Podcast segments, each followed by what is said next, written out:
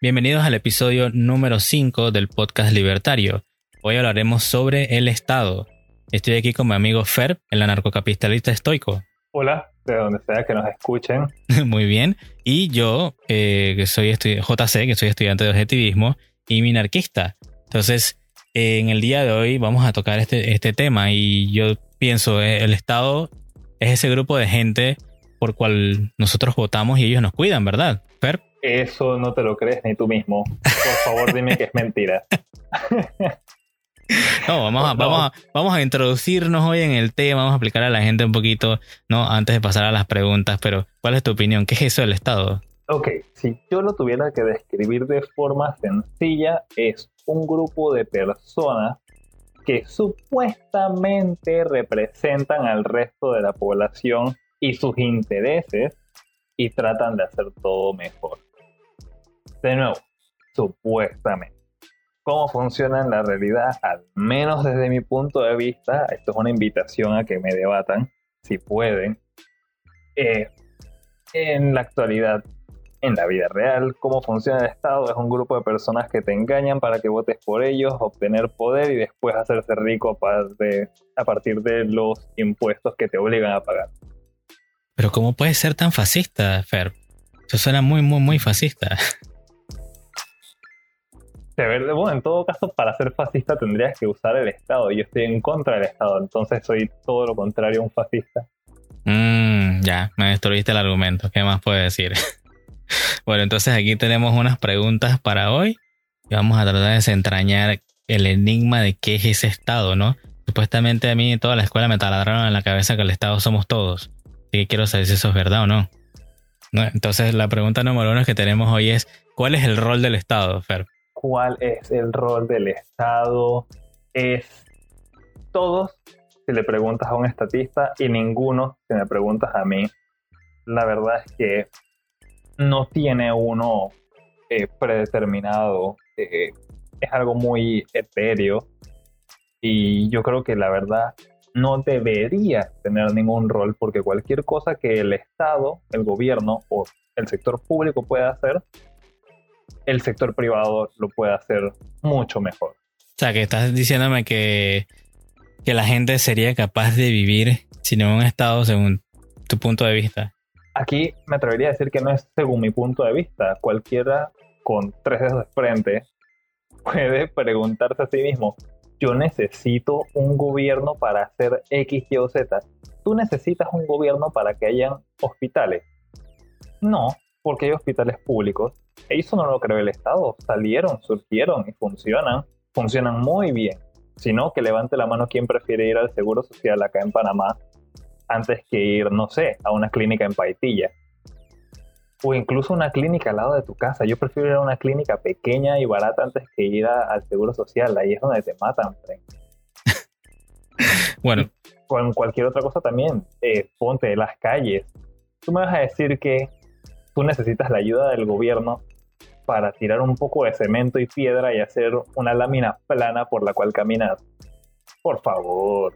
Bueno, ese, ese digamos que es tu punto de vista. En mi punto de vista, eh, supuestamente el rol, según lo que yo pienso, debe ser el rol del Estado, debe ser velar por la seguridad o, tú sabes, no permitir el marco de leyes para que las personas puedan desarrollarse en libertad, o sea, el, individuo.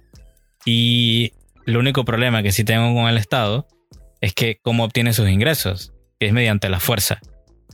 ¿No? Si alguno recuerda de lo que está escuchando, cuando hablamos solamente hay dos formas en que los humanos nos relacionamos unos con otros. Es mediante la mente, que se convierte en intercambios voluntarios, y mediante la fuerza, o sea, el garrote o la punta de pistola. Y si te pones a analizar, la única forma en que el, Estado consigue esos ingresos es que te obliga a la fuerza. O sea, no, no te permite ser libre de decir sí o, sí o no quiero dar el dinero. O sea, no es una donación, es algo que está impuesto a la fuerza. Sí, enseguida, apenas uno nace, el Estado asume que tú firmaste el supuesto contrato social y que cuando pases a tener mayoría de edad eres un miembro de esta sociedad y ya, de alguna forma eh, mágica firmaste ese contrato por el cual estás comprometido a rendirle tributo al Estado, te guste o no, y no te puedes salir de él. Bueno, entonces, siguiendo con la, con la siguiente pregunta, es, ¿tú crees que la gente tiene miedo a la libertad y a la responsabilidad que conlleva esa libertad? Sí, y esa es la razón por la cual salen preguntas como la primera de ¿qué tú crees que es el rol del Estado? Uno siempre va a tratar de delegar responsabilidades por miedo o por pereza. Porque decir que no lo puedes hacer es simplemente te estás engañando o tienes una muy baja autoestima. Tú de verdad necesitas policías para que te protejan, te defiendan. Esa es tu responsabilidad. La cosa es que no confías que tú tienes la capacidad para defenderte por ti mismo, así que prefieres delegar esa función. Ahora, podría coexistir, podrías tú tener tu, digamos, tu arma, tu gas pimienta o lo que quieras y tenerla a la policía como un apoyo. Pero la gente dice que no, eso es mucho trabajo para mí. Eh, una latita de gas pimienta que pesa dos onzas es demasiado para mí. Eh, prefiero nada más llamar a la policía. Van, van delegando funciones porque tienen miedo de que ellos no tengan la capacidad de afrontar las consecuencias de, de sus decisiones. Bueno, lo que yo me he dado cuenta en cuanto a eso del miedo a la libertad y a la responsabilidad que conlleva, que esa parte nunca la dicen, eh, me he topado con personas que me debaten, ¿no? Y la mayoría de las veces pareciera como que la gente quiere retrasar su vida adulta. O sea, la gente quiere que alguien más le dé casa, que alguien más le asegure la salud, o que alguien más le asegure los hospitales. O sea, como que alguien más siempre, o sea, su responsabilidad la externalizan, como tú dices. O sea, alguien más tiene que hacer esto por mí, porque yo no soy capaz de hacerlo. Igual, como, ah, yo no me siento seguro porque vivo en un barrio, yo no sé, de mala muerte ah, no, eh, eh, la policía tiene que protegerme. en vez de ver de que, bueno, ¿cómo yo me protejo? ¿Cómo protejo yo a mi familia? Entonces, em, todo eso al final del día siempre voy a, yo a meter ese tema, es la falta de autoestima, como tú mencionaste. O sea, es no respetar tu capacidad productiva, no respetar tu razón, o sea, el uso de tu mente para poder entender las cosas y, y aprender a cómo defenderte. O sea, tú piensas, ay, no, es que yo no puedo hacer eso, yo no puedo disparar un arma, es que me da miedo ay, no, yo no puedo defender a mi familia, es que me da miedo. O sea, y así tú te llamas hombre. A que sea que me esté escuchando esto. Atacando directamente al ego. Atacando directo. O sea, tú necesitas recuperar esa autoestima de que tú puedes defenderte, tú puedes defender a tu familia. ¿no? Y, entonces, cuando ya nos demos cuenta de eso, y muchas personas nos demos cuenta de eso, de repente podríamos ver un mundo sin Estado.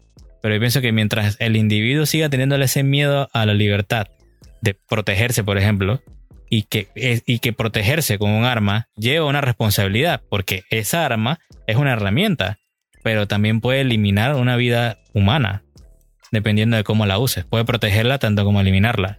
Entonces, eso es lo que yo, yo pienso que al final del día tenemos que recuperar esa autoestima. Eso me recuerda a una profesora, muy, muy, muy buena profesora que tuve en la universidad. Y en un momento ella nos estaba contando acerca de varias leyes que ayudan a las mujeres embarazadas en Panamá, que si la compensación que te dan cuando tienes tu, en inglés es maternity leave, cuando estás embarazada y sales del trabajo pero te siguen pagando, entre muchas otras cosas. Ella decía, no voy a decirle que no a la ayuda porque el dinero siempre es bueno, pero en parte me ofende que piensen que yo como mujer no tengo capacidad para sostenerme a mí misma y a mis hijos. Y esa señora era orgullosa de sí misma en un buen sentido, no, no, en arrogancia, sino que ella tenía una muy buena autoestima y ella lo reconocía. Si alguien quiere decir que me quiere ayudar, yo no le voy a decir que no, me hace la vida más fácil, pero jamás piensen que una señora, por ya ser mayor, necesita alguna ayuda, o que cuando era joven, simplemente porque es una mujer y se ve delicada, necesita ayuda. Hey, agarra tu arma como hacen las, las, en Estados Unidos, defiéndete tú misma, es tu propia responsabilidad. Ese, ese pensamiento de que no, que yo necesito del gobierno porque el hombre me oprime o porque alguien en el trabajo me, me, me acosa, hazlo tú misma. O sea, sigue siendo un individuo, tú tienes bastante capacidad. Eso de tener miedo y baja autoestima, yo no puedo, yo no sé, no tengo la capacidad. Eso, ¿qué va? Eso no funciona. Entonces, siguiendo con la pregunta, la siguiente pregunta. Si no lo hacen ellos, el Estado, entonces, ¿quién lo hará? ¿Cuáles, según, según tú, son las funciones legítimas de un Estado? si me trato de poner en los zapatos de un minarquista en su máxima expresión de Más respeto. Cuidadito. eh, me tendría que ir a los tiempos de colonizaciones, en especial en Estados Unidos, cuando estaban primero, tú sabes, eh, no existían cincuenta y tantos de estados, sino que eran pequeñas eh, confederaciones y colonias. Todas las personas tenían absoluta libertad económica. Y lo único en lo que ellos se ponían de acuerdo en rendirle tributo era al grupo que uno ve en muchas películas del sheriff y el resto de los alguaciles y los guardias. Y yo diría que esa es la función que primordial y la única que yo tal vez estaría dispuesto a delegarle al Estado. Ahora, no quiere decir que me van a quitar las armas a mí y mi capacidad de yo defenderme por mi cuenta, sino que darle dinero, apoyo para que ellos me ayuden a mí. Y es que cuando ya tú tienes lo que es esencialmente una pequeña milicia protegiendo tu propiedad privada y demás, ya entonces te sientes más cómodo y libre de poder concentrarte en ser productivo en otras áreas. Tienes una parcela de unos cultivos, puedes trabajarla y no te tienes que estar preocupando de que vaya a llegar algún loco a tratar de robarte o matarte. Tienes a alguien que te ayuda en ese aspecto y tú como recompensa le pagas. Si tú quieres hacer eso por medio de una unidad centralizada, o el Estado, es que la Policía Nacional, la Guardia Fronteriza y una milicia, perfecto, no tengo problema con eso, pero hasta ahí. No lo haría más grande que eso, porque es totalmente innecesario.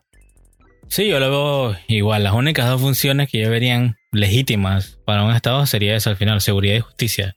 O sea, una, un cuerpo de policía, supuestamente para proteger al individuo, y los tribunales, ¿no? Para que la gente pueda arreglar sus problemas de contratos o sus problemas con leyes. Pero, o sea, al final es, o sea, no es, no es ir al Estado para utilizar el monopolio de la fuerza que tienen para mi conveniencia, sino que sería, por decirlo así, como un árbitro imparcial que está en el medio y entonces ayuda a dos partes a que solucionen. Pero obviamente hay otros problemas donde si son capaces de vender eh, un favor o algo, ya nos podemos ir a, a, otra, a otro problema, ¿no? Algo que querías decir. Sí. Eh, también quiero recalcar algo muy importante. A pesar de que yo haya dicho eso, de nuevo, soy anarcocapitalista por una razón, y es que, de nuevo, se puede tener todas las cosas que hemos mencionado por medio de la empresa privada. Y no es algo que me estoy imaginando que podría ser. Sal, sal de la cocina, ve a tu cuarto, prende la computadora y pon en Google empresas de seguridad privada en y pones tu país. Y te aseguro que vas a encontrar más de 20, 50 o incluso 100 que son o igual de buenas o mucho mejor que lo que te pueda ofrecer el Estado.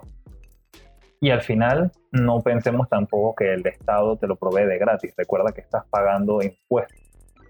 Y en cuanto a los jueces y a la representación legal de individuos, también hay abogados privados que te van a representar. Y también hay jueces privados. Y dos personas que tienen una disputa pueden ponerse de acuerdo, van a un juez privado con sus abogados privados, pagan y resuelven su conflicto. Y en ningún momento tuviste que meter al Estado ni forzar a gente tercera a ti a contribuir de alguna forma, o sea, a pagar por ti.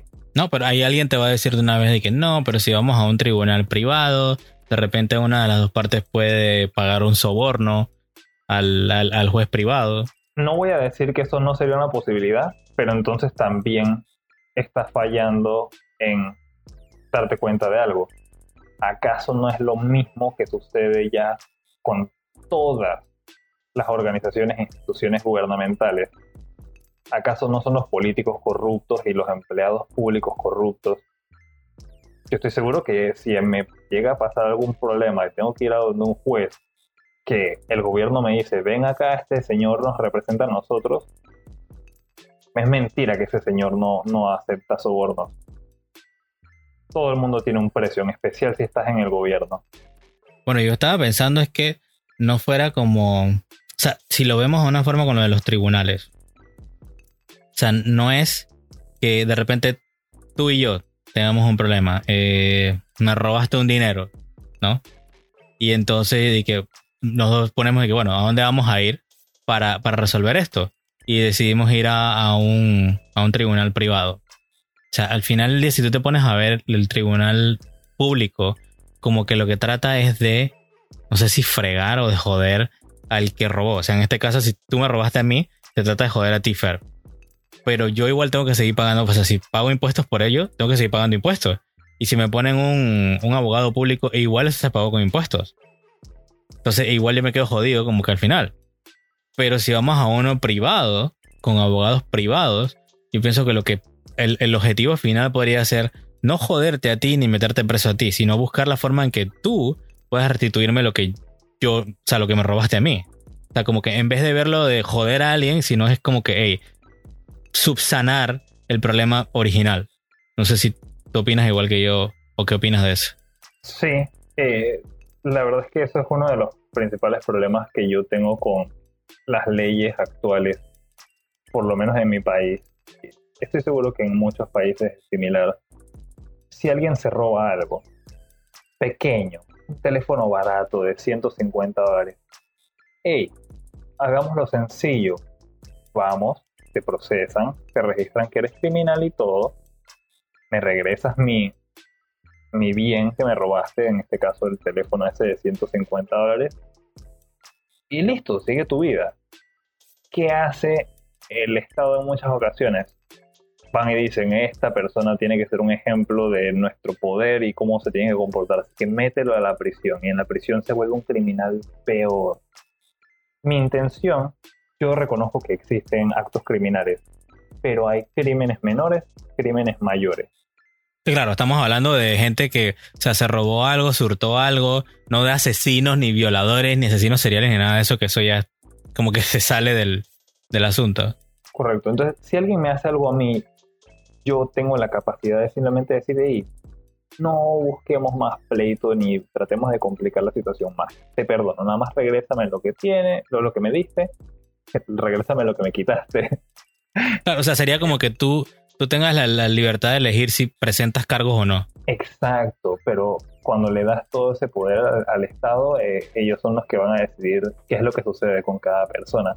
Y lo peor es que entonces no solamente tratan de hacerle mal y castigar al que era criminal, sino que te ponen a ti, que fuiste víctima de, de un crimen, a subir y bajar escaleras, a buscar abogados y demás. O sea, aún si ya lo habías pagado por impuestos y te están ayudando y demás, te quitan una cantidad absurda de tiempo tratando de solucionar un problema mínimo y ahí de que el problema hubiera involucrado que tú te trataste de defender con algún tipo de arma. No solamente de fuego, te trataste de defender con un palo o algo, olvídate, ante los ojos del Estado tú eres otro criminal y te van a querer joder. Creo que esa parte podemos dejarla hasta ahí. Vamos al tema más interesante de hoy. Si tu tema interesante, Fer. Eso la sacan en todos los debates, a donde sea que vayamos, a donde llevemos nuestras ideas, siempre te sacan esa carta trampa boca abajo. ¿Qué pasa con las personas más pobres si no hay un Estado que les dé de comer, que los proteja, que los cuide? ¿Qué pasa con esos pobres, Fer? Qué bien que llegamos a esta pregunta y espero que las personas que nos escuchan presten mucha atención. Hoy yo estaba revisando un periódico local y uno de los artículos habla de, estamos con lo del coronavirus, y al parecer encontraron un indigente que murió en la calle. ¿Y qué estaban tratando de hacer entonces los medios y unos forenses? Vamos a ver si lo que lo mató fue el coronavirus. A mí eso me pareció una falta de respeto por ese individuo que tristemente falleció de esa manera. ¿Por qué? Porque es una persona que tuvo una vida, lo más probable, muy miserable, la pasó muy difícil y ahora que se murió tratan de utilizarlo para hacer propaganda, ganar dinero de eso. Ah, qué interesante, vamos a hacerle pruebas a ver si se murió de este nuevo eh, virus y que se convierta en otra estadística. Y nadie se pregunta, ¿qué hacía esa persona en la calle en primer lugar? ¿Por qué se murió? Se murió de hambre. ¿Por qué? Porque el gobierno no le dio comida. ¿Qué te parece si buscamos esta otra alternativa? Se murió de hambre porque no tenía dinero para comprar comida porque no tenía un trabajo, porque el gobierno ha puesto tantas regulaciones para contratar personas con lo del salario mínimo y con lo de cómo tiene que actuar la persona y cómo tiene que verse, cómo tiene que ser, qué títulos tiene que tener para poder trabajar, que le hicieron casi imposible a este indigente conseguir un trabajo y sostener su vida por su cuenta. Y al final el gobierno no le importa. Lo dejaron tirado, se murió y ahora simplemente es un número más en una pandemia que eventualmente de aquí a unos 5 años se nos va a olvidar que esto sucedió. Eso me parece realmente triste. ¿Qué pasa con las personas más pobres? ¿Somos los libertarios? Eh, ¿Tenemos empatía? Sí, bastante. Y es por eso que yo creo que se tiene que hacer todo lo contrario a lo que lo popular indica. Tú no le deberías estar regalando cosas. Tú no le das un pescado a la persona que tiene, hambre, eh, que tiene hambre. Le enseñas a pescar y le permites pescar. Porque de nada te sirve que el gobierno te ponga educación y todo. Y que, ah, mira, se pesca y ya están los botes y todo. Y tú vas todo emocionado. Es que, ok, voy a ir a pescar. Y el gobierno, no, no, no, no necesitas una licencia que te cuesta tantos miles de dólares y tienes que registrarte conmigo haciendo esto y esto y esto y esto y al final no puedes pescar y te mueres de hambre. ¿Qué pasa con las personas más pobres si no tuviéramos Estado? Nada. Necesitan ayuda. Lo más probable es que alguna, eh, algunos filántropos hagan alguna organización que quieren ayudar personas pobres, así mismo como ayudan animales en la calle. Y ya hay personas que simplemente donan dinero para ayudar pobres. Donan más y ayudan más que el Estado ha hecho en toda su historia. Entonces, si aún la tienen difícil en total libertad, lo más probable es que alguien simplemente se les acerque y los ayude de buena fe. Y eso está totalmente perfecto y, y bueno. Bueno, en esa parte lo que yo opino es, yo me voy desde a, la base, siempre es a los conceptos. Culpemos al objetivismo por eso, pero eso es lo que, lo que me, apasiona, ¿no? O sea, ¿no has notado que la gente agarra a cada individuo, ¿no? Que supuestamente no es rico, y lo mete en un solo saco, en un solo concepto y le pone una vez la, la el label, la, la, plantilla de que es, la etiqueta de que es pobre.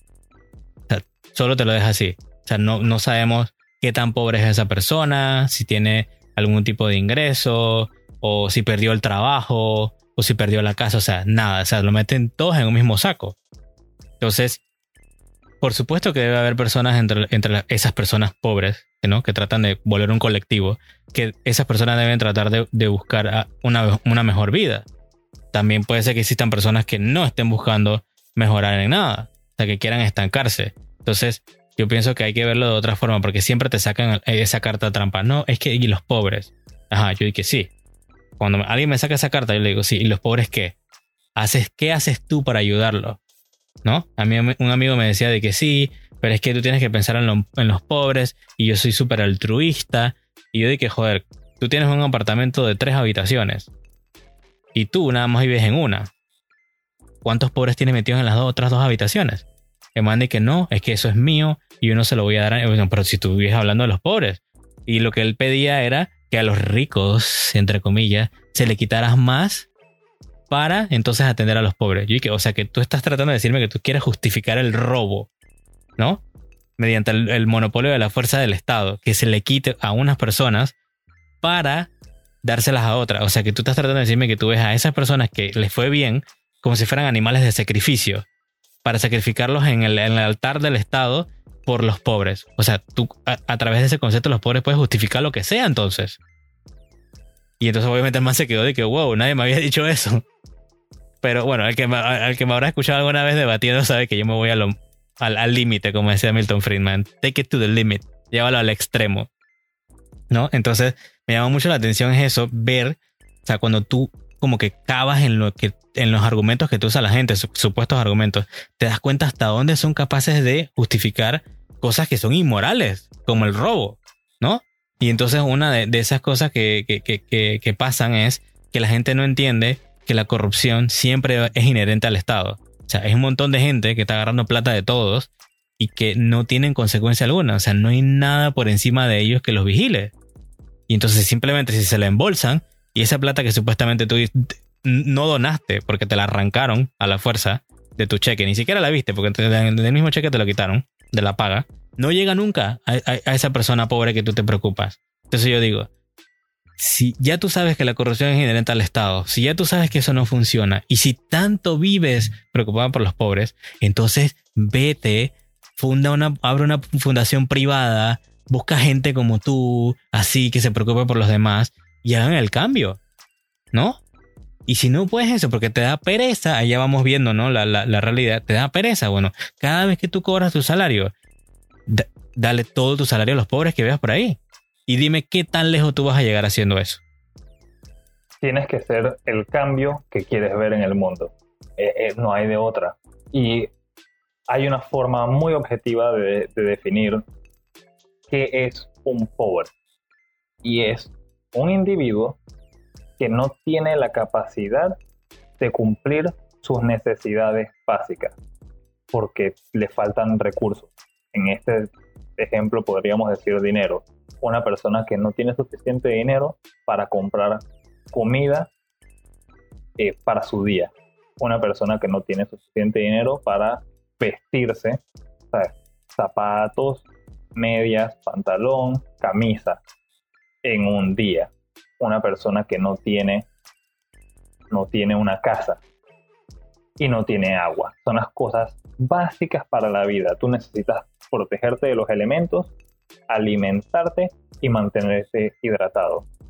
En el momento que ya tú puedes cumplir con esos requisitos, cualquier cosa que viene después es un lujo porque no te vas a morir si no tienes esos otros lujos. Hay muchas personas que les encanta decir, ay, es que yo soy pobre, yo la paso tan mal. ¿Por qué la pasas mal?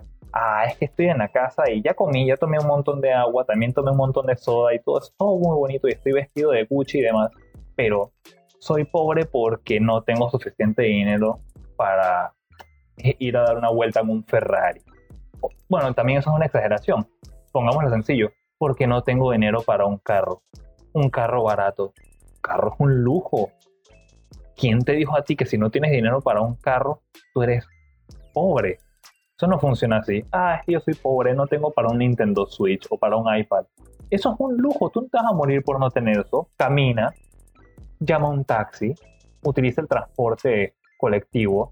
No, no te vas a morir por eso. Entonces cada vez que alguien vaya y dice, ah, que los pobres somos más, o que, ah, que yo soy pobre, de verdad, ponte la mano en el pecho y trata de ser sincero. ¿Tú de verdad crees que eres pobre? ¿Te vas a morir de un día al otro porque no tenías alguno de esos lujos? No, eso no funciona de esa manera. Apenas tú dejas de ser pobre, ya cumpliste con tus requisitos básicos para mantener tu vida, todo lo que sigue eh, es puro lujo y ya entonces em, empezamos a hablar de otro tipo de clases o niveles sociales en los que puedes decir, ah, si trabajador, que si clase media, que si o una persona millonaria que tiene varios carros y ya tiene más lujos que el resto de la gente que tiene lujo y así. Sí, ¿no? Y también la, eh, yo quería agregar ahí de que no es lo mismo ser pobre en un país de primer mundo, digamos, no es lo mismo ser pobre en Estados Unidos que ser pobre yo creo que allá en, Kenia o en Nigeria, no lo que sea lo mismo. bueno, ahí es donde está la belleza de la definición objetiva que yo di es simplemente un pobre es una persona que no tiene suficiente dinero para cumplir con sus necesidades básicas. Una persona que no tiene para comer ni tomar agua en Estados Unidos es igualmente pobre que una persona en Kenia que no tiene dinero o recursos para comer y tomar agua. Se van a morir de lo mismo, están en la misma condición con tu definición, distinto. Con tu definición, por supuesto. Pero o sea, a lo que me refería es que hay gente que vive en Estados Unidos que está en el último, digamos, 10% de, de la, pobreza y, ese, y ese porcentaje de gente te va a decir que mira, yo vivo en una casita que tiene una sola habitación, no tengo acceso a un auto, eh, no tengo suficiente para alimentar a mi familia de seis hijos, pero como te digo, o sea, tiene un lugar donde resguardarse, puede, o sea, comer de lo, o sea, hasta donde le da y se puede resguardar de los elementos. O sea, no olvidemos que allá si hay, eh, dependiendo de donde vivas, si hay frío, ¿no? Nosotros que estamos acá latinos, todo caliente durante el año, no nos importa eso, pero imagínate estar, ser pobre en, un lugar donde hace frío y sin tener acceso de que digamos a gas natural o cosas por el estilo. Pero entonces, esa persona que tiene, como tú dices, ciertas cosas, ¿no? básicas en Estados Unidos y es pobre, no es igual de pobre que digamos un pobre de aquí, de nuestro país, en Panamá. Porque, por ejemplo, el 18% de los pobres en Panamá de extrema pobreza eh, son indígenas. Y esa gente, o sea, vive... son los verdaderos pobres aquí, eso da bastante tristeza. Y esa gente vive, o sea, empezando por el piso. El piso es de tierra. Tú te puedes imaginar viviendo en un piso de tierra, o sea, todo lo que te puede pasar con eso, o sea, estás en la intemperie, o sea, sus casas están hechas con láminas de, de, materiales ahí reencontrados de, de, algún lado, con zinc, con metales, con madera vieja, o sea, están a la intemperie. O sea, aquí nosotros tenemos mosquitos que pasan dengue, que pasan enfermedades. O sea, esa gente está en un lugar remoto, no tiene acceso a medicina, no tiene acceso a, ni a carretera siquiera. Esos sí son los, no tienen acceso a agua potable, no tienen acceso ni siquiera a, energía eléctrica. Entonces, cuando yo veo a la gente que tiene todo eso y dicen, no, es que yo soy pobre, yo, joder, Frank, o sea, tú no sabes lo que es un pobre de verdad. O sea, alguien que no tiene acceso a nada que vive con menos de un dólar al día. Eso es un pobre de verdad. Entonces cuando la gente me dice que no, es que los pobres, o sea, yo me estoy, de una vez yo me imagino eso. Es un indígena tirado por ahí en, algún lado. Y yo digo, ¿qué estás haciendo tú para cambiar eso entonces? Y ahí nadie, nadie me responde entonces. El indigente que murió en la calle. Eso es ser verdaderamente pobre. Eh, eh, eh, no me atrevería a decir que la pobreza es diferente dependiendo del país. Simplemente es las clases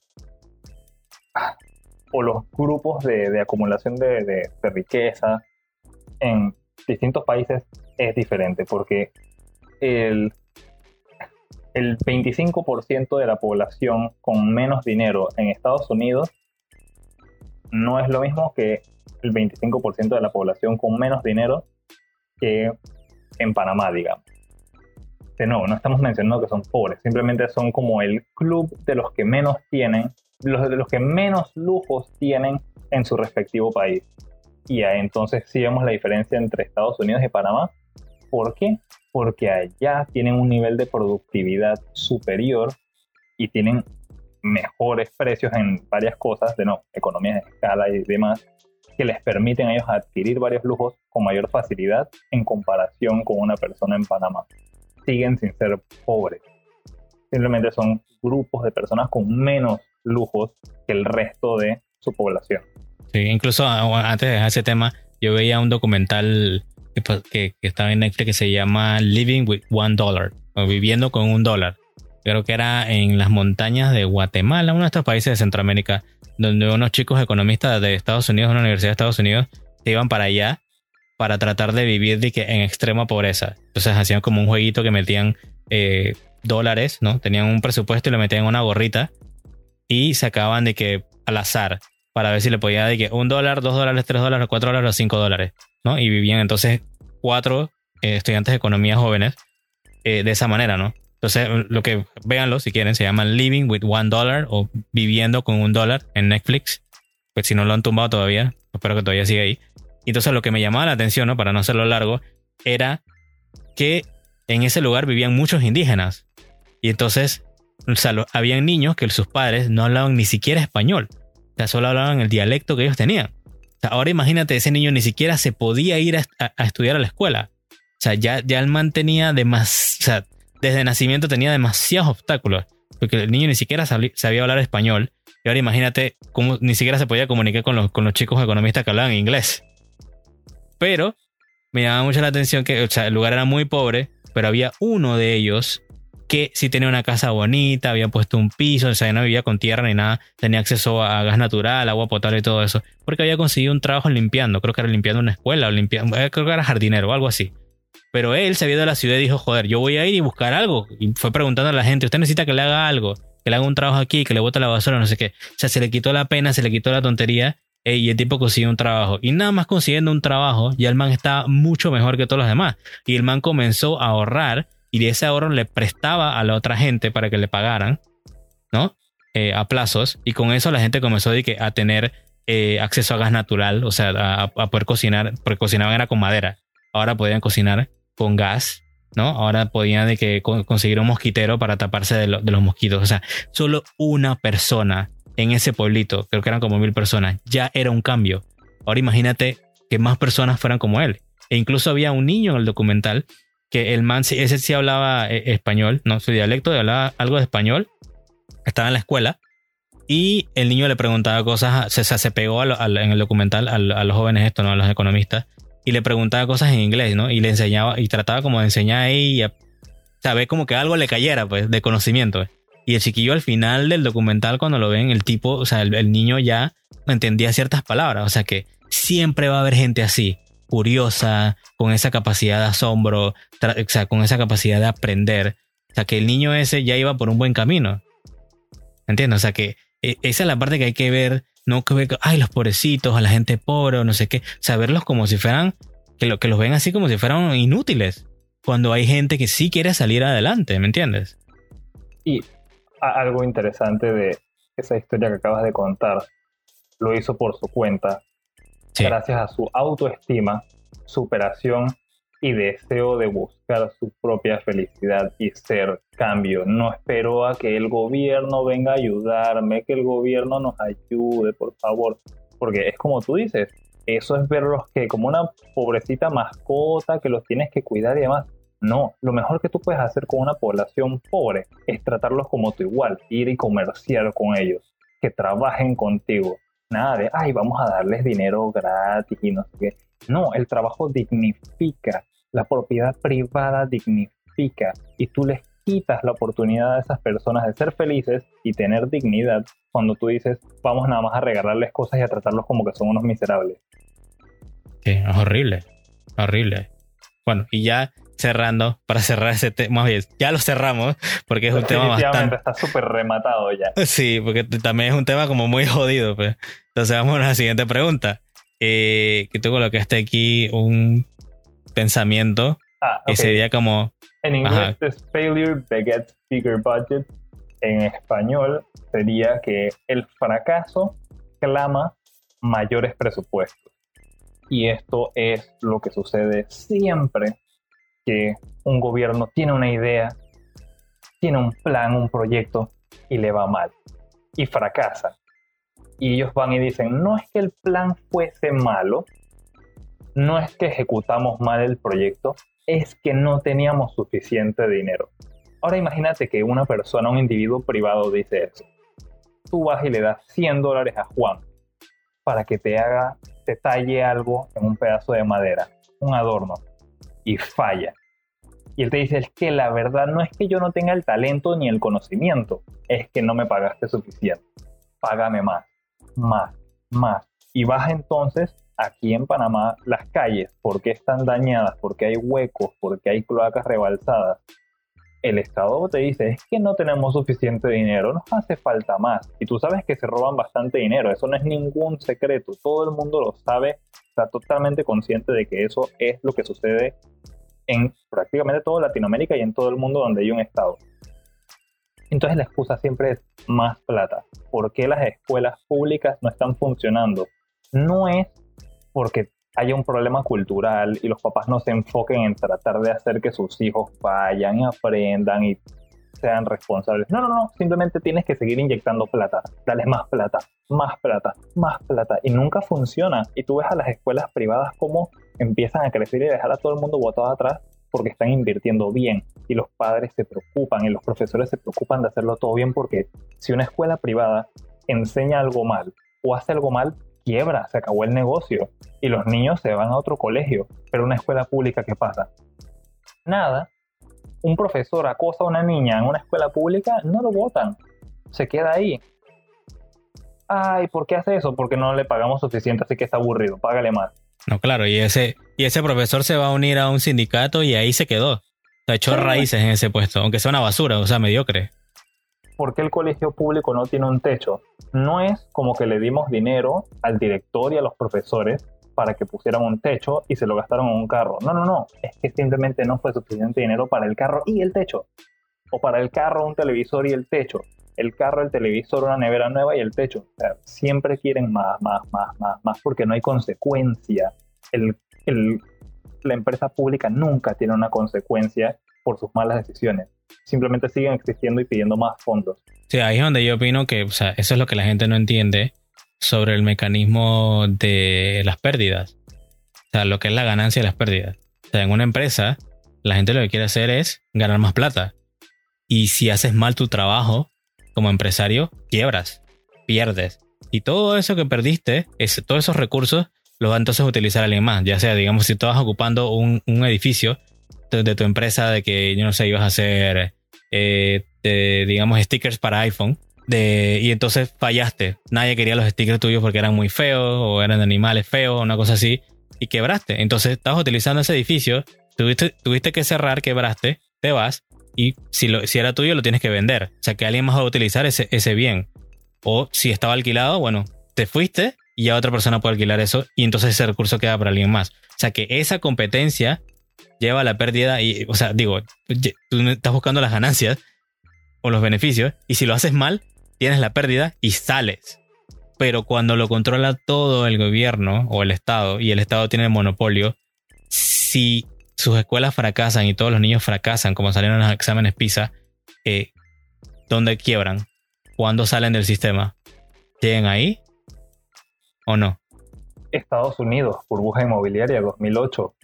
Un montón de bancos y entidades financieras debieron haber colapsado y simplemente no lo hicieron. O sea, estas personas tenían años tomando malas decisiones, invirtiendo mal el dinero, abusando de la confianza de sus inversionistas y cuando debieron haber colapsado y quebrado y decir, ok, fue un error, ni modo, nos retiramos, llega el gobierno y les paga con el dinero de todos los impuestos, de todos los colaboradores o contribuyentes. Me da risa eso también, eh, ese nombre. Y vamos y lo salvamos, a pesar de que ellos hicieron mal su trabajo. Y esa es la belleza entonces de un sistema verdaderamente libre con empresa privada. Y es que la empresa privada hace que el hombre más malo tenga que volverse bueno. Porque no solamente es buscar hacer dinero, porque si yo, si yo tengo un muy buen producto, digamos que yo hago un teléfono equivalente a un iPhone y la gente lo ve, es buenísimo, pero yo tengo maltrato a mis clientes y a mi personal. Y yo ando por ahí y dije, hey tú, idiota, cómprame esta vaina. Eso no va para ningún lado. Tengo que aprender modales, llevarme bien con la gente, porque quiero la ganancia. Tengo que primero pasar por esos pasitos de crecimiento personal y desarrollo en llevarme bien con las personas, expresarme adecuadamente, tratar bien a mi personal para que todo se alinee, todo encaje perfectamente, funcione y entonces yo puedo disfrutar de mi recompensa, que es que me compren y ahora tengo dinero. Sí, claro, o sea, te va a tocar construir una reputación. Y yo pienso que por eso es tan importante cuando salen estos escándalos ¿no? de alguna empresa o algo, porque o sea, obviamente les afecta. Porque si tú estás viendo que una empresa no tiene una buena reputación, tú no compras más ahí. Pero si tú estás viendo que el gobierno obliga a tu hijo a ir a una escuela estatal que está donde sea que vivas y no hay otra elección, no tienes libertad para elegir a dónde se eduque tu hijo. Y así mismo, si ellos son los únicos que eligen el currículum para tu hijo, pueden meter cosas donde te adoctrinan al chiquillo y no puedes hacer nada. No hay nada, no hay una opción. No, no eres libre para elegir. Pongámoslo de otra forma también. Digamos que el ejemplo, eh, tienes que sacar una licencia y la única entidad que la emite es una empresa pública del Estado. Y tú entras, te tratan mal y te aparece un racista ahí diciendo cientos de obscenidades y palabras discriminatorias. Si tú eres una persona que eso le ofende, tú deberías poder tener la libertad de irte a un lugar en el que te traten apropiadamente. Pero adivina, no tienes opción. Por ley tienes que ir ahí y te tienes que aguantar a esa persona y no te puedes quejar. No te puedes quejar. y cuando te digan de que no, es que, era, es que eran cuatro copias de, tu, de tu documento de identidad.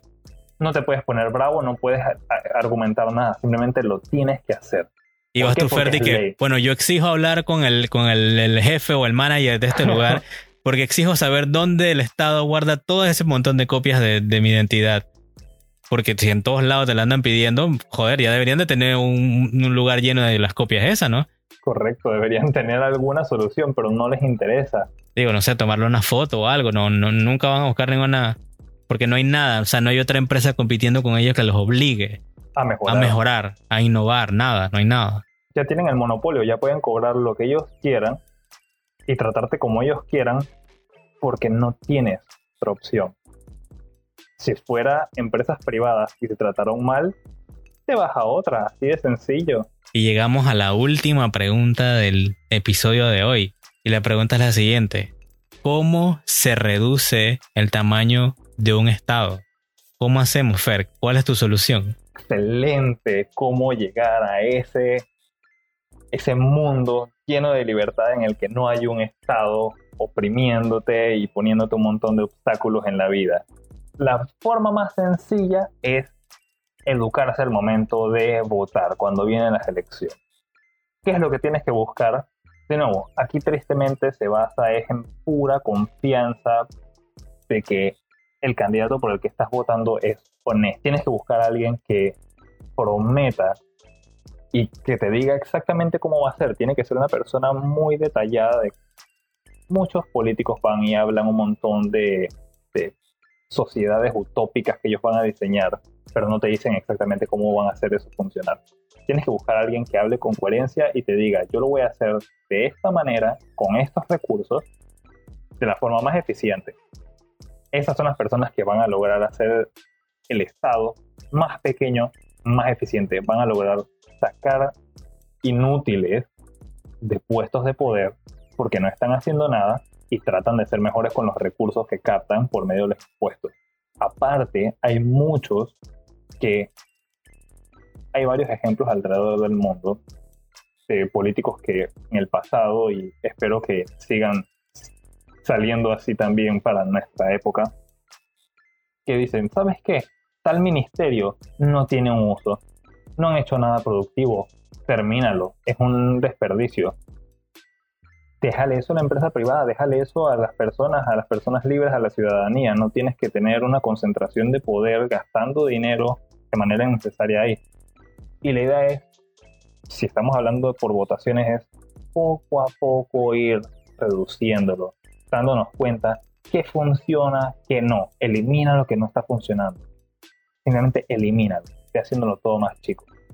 Otra manera sería, ser un emprendedor, dependiendo de dónde estés, por suerte aquí en Panamá, las personas que son emprendedores tienen ventajas de que, por ejemplo, no tienes que estar afiliado al seguro social y los impuestos que pagas son diferentes, tienes mayor libertad económica y esto te lleva al punto en el que tú, por tener esa mayor libertad económica y no estar forzado a ser parte de varios sistemas, puedes decidir si financias o no al Estado. Eso es lo que yo personalmente hago y trataré de hacer el resto de mi vida, evitar ser parte del sistema y de financiarlo. No les quiero dar ni, ni un centavo, si fuese posible, a los políticos corruptos. Yo lo que quería dejar con eso era, bueno, todavía yo digo que me falta mucho para aprender cómo, cómo se reduce. Yo empecé por donde tú dijiste, ¿no? Lo de educarse. O sea, yo pienso que es el deber, como a mí me dijeron a sí mismo, es tu deber como ciudadano educarte para tener una opinión informada y a la hora que vayas a votar sepas cómo vas a hacerlo, ¿no? Entonces, por lo menos una de las ideas que yo siempre he tenido es que la constitución no es para proteger al individuo, sino que es para reducir ese poder del Estado. Por eso yo siento que, pienso que las, las constituciones de nuestros países en Latinoamérica como que les falta esa parte, o nos falta a nosotros entender esa parte de que no es simplemente que nos proteja a nosotros en sí, sino reducir ese poder del Estado que nos proteja del, Estado. Que el Estado no nos venga a coger a todos parados, ¿no? Y también yo siempre he pensado, o siempre he opinado, que, o sea, si tú le, si ves, si ves qué, qué son los políticos, o sea, o qué son los diputados, lo que hacen las leyes, es un grupo de gente ahí, ¿no? Haciendo sus cosas, pero tienen a la policía, tienen la punta de la pistola, tienen el garrote, ¿no? O sea, ellos tienen el monopolio de esa fuerza legítima porque si tú vas y le pegas a alguien y voy a tu casa y te pego, me meten preso a mí. Pero si el Estado viene y te, y te mete en tu caso a ti, porque no le pagaste los, impuestos, eh, todo el mundo está bien y te meten preso y te llevan y nadie dice nada. O sea, nadie, eh, como que nadie cambia ese pensamiento del status quo. Pues. Eh, así que si le quitas a la policía, a ese poco de diputados al final del día, los diputados son un poco un grupo de gente ahí con malas opiniones malas opiniones sobre economía, sobre libertades, sobre todo. Entonces, como que hay que eh, empezar a ver eso y también de que se supone que son nuestros empleados, ¿no? Entre comillas, y no verlos como una cosa superior. Es más, aquí yo escucho mucha gente que habla del presidente de, nuestro país de Panamá y el tipo pareciera un monarca, pareciera un rey. O sea, todos de que, ay, yo necesito algo, ay, presidente, presidente. Y, y, me atrevo a apostar que en otros países de Latinoamérica o los que nos estén escuchando, en sus países, siempre es eso. O sea, los políticos son como lo, máximo. Y yo les pregunto, ¿saben usted el presidente de, de, Noruega? O si es primer ministro, no sé. O el presidente de, Suecia, ¿quién es? El nombre, si acaso. No, sé si allá sabrán quién es el, quiénes son los políticos. O sea, acá tenemos eso que es como una novela, como decían en, en el primer episodio. Y bueno, al final del día, también dar, darse cuenta, ¿no? Como individuo, que el Estado es el que se arroga ese, ese, monopolio de la violencia. O sea, el Estado es el que tiene el garrote, el que tiene la pistola. Y ellos son los que toman las decisiones finales o definitivas en la sociedad. O sea, tenemos que dar cuenta de que cuando tú ves que ellos tienen ese poder y tú te tienes que educar entonces como individuo para saber cómo evitar que, que vengan a por ti, en verdad. O sea, como tú dices, tratar de buscar los mecanismos, educarse de cómo evitar tener algún problema con ese estado. Cuando tú te educas, tienes buena autoestima y por ende te das cuenta de lo que eres capaz de hacer por tu cuenta, vas y te das, o sí, eh, te, das cuenta, suena un poquito redundante, que no necesitas del Estado, porque lo puedes hacer todo tú. Parece perfecto. Bueno, y entonces siempre antes de terminar, dejamos algún tipo de pensamiento o algo. ¿Quieres agregar algo, Fer? Tus recomendaciones, que nos escuche. Empiecen a creer en sí mismos. O sea, muchas personas eh, que piensan yo no puedo, yo no sé, no tengo la capacidad. Edúquense, párense enfrente de un espejo y de verdad cuestionense. Eh, ¿De verdad tú crees que eres incapaz de trabajar, de tener una buena idea, de hacer cambio en la sociedad. Si tú piensas de esta forma, lo único que te sucede es que tienes baja autoestima. Supera eso. Tú no eres un pobre animal indefenso. Eres parte de una raza llamada la raza humana que ha tenido el poder a través de la historia de moldear.